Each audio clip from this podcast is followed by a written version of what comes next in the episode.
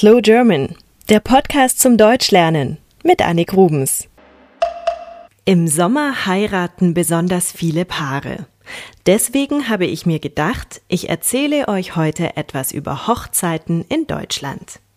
Die beliebtesten Monate sind Mai und Juni, aber auch in den anderen Monaten finden viele Hochzeiten statt.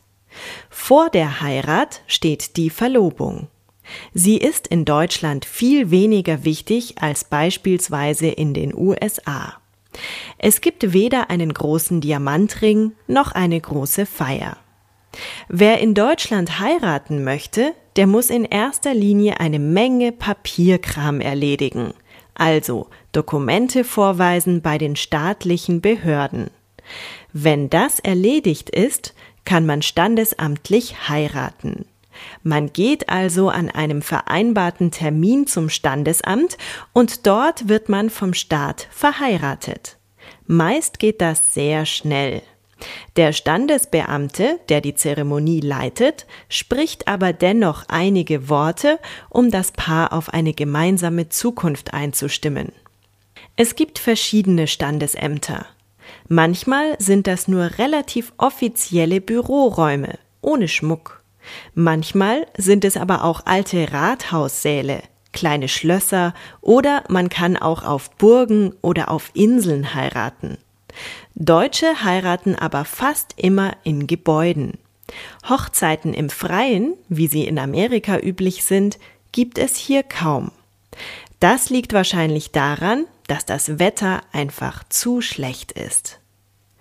Zur Heirat im Standesamt braucht man nur als Paar anwesend sein.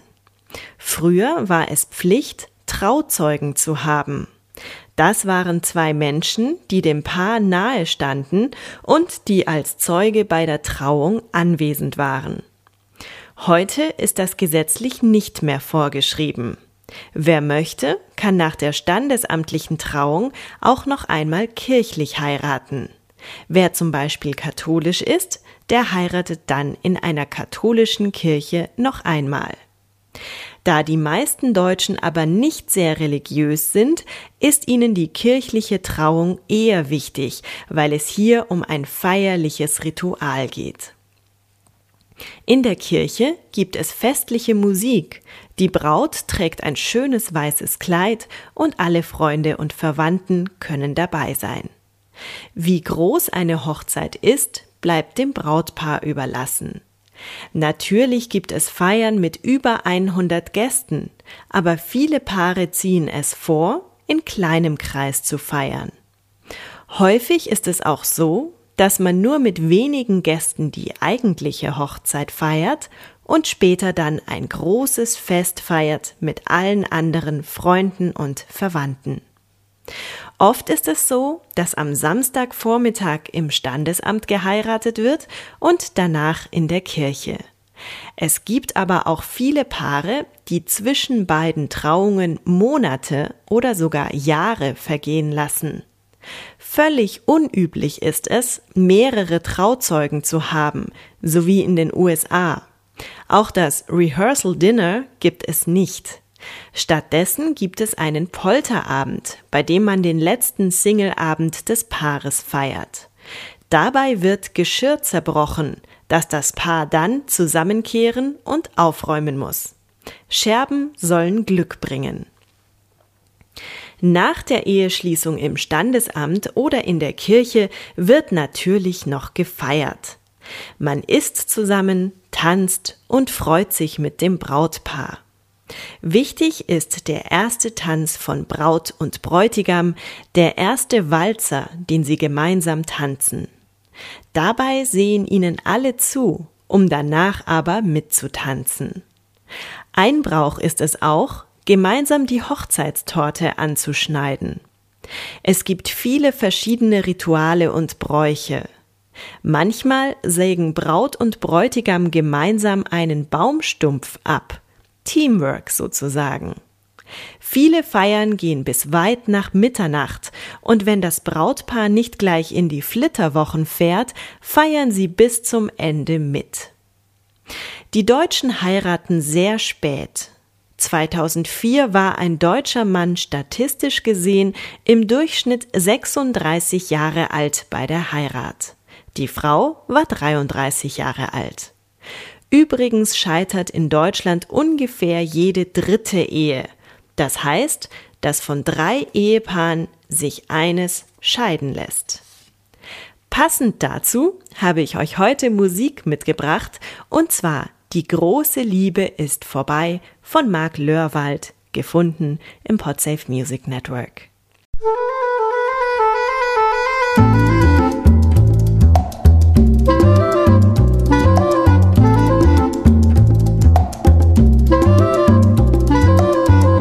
Das erste, was ich täglich sehe, ist ein Körper neben mir. Viel zu nah und viel zu weiß, und er riecht so sehr nach dir. Früher hab ich ihn gestreichelt und ihn überall geküsst. Ich hab schon lang nicht mehr getan und auch nicht allzu sehr vermisst.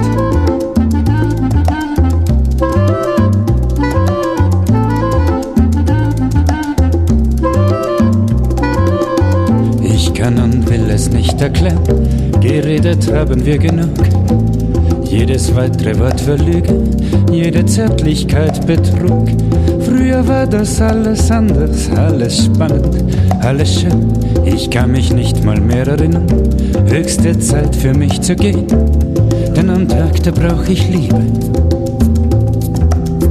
Und in der Nacht da brauch ich Gier. Ich bin schon viel zu lange zweisam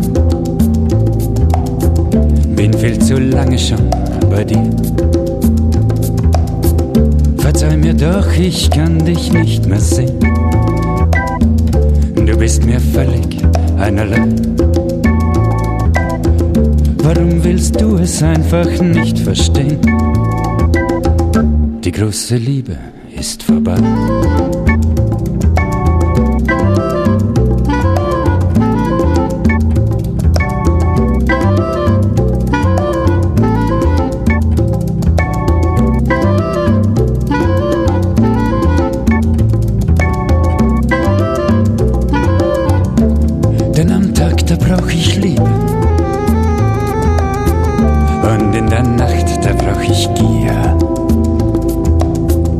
Bin schon viel zu lange zweisam.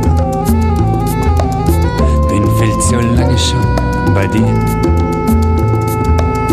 Verzeih mir doch, ich kann dich nicht mehr sehen. Du bist mir völlig einerlei. Warum willst du es einfach nicht verstehen? Die große Liebe ist vorbei.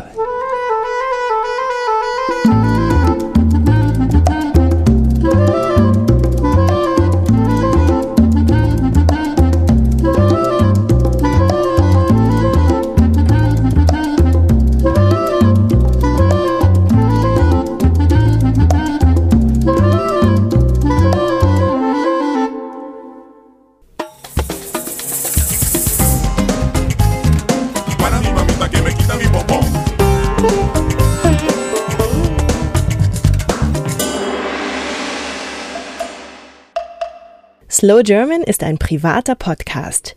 Ihr könnt die Texte zu jeder Folge auf der Internetseite slowgerman.com nachlesen.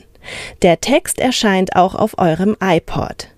Ich freue mich, wenn ihr mir im Internet einen kurzen Kommentar hinterlasst. Oder schreibt mir eine E-Mail an podcast at slowgerman.com. Ihr könnt mich auch gerne auf Twitter verfolgen oder per Skype. Mein Name dort ist Annik Rubens. A-N-N-I-K-R-U-B-E-N-S. Wenn ihr schon ein bisschen besser Deutsch sprecht oder versteht, dann empfehle ich euch meinen deutschen Podcast Schlaflos in München. Zu finden auf schlaflosinmünchen.com. Wenn ihr mehr deutsche und internationale Podcasts sucht, ich empfehle einige auf 99podcasts.de. Deutsche Musik, Filme und Bücher findet ihr auf slowgerman.com. Bis zum nächsten Mal.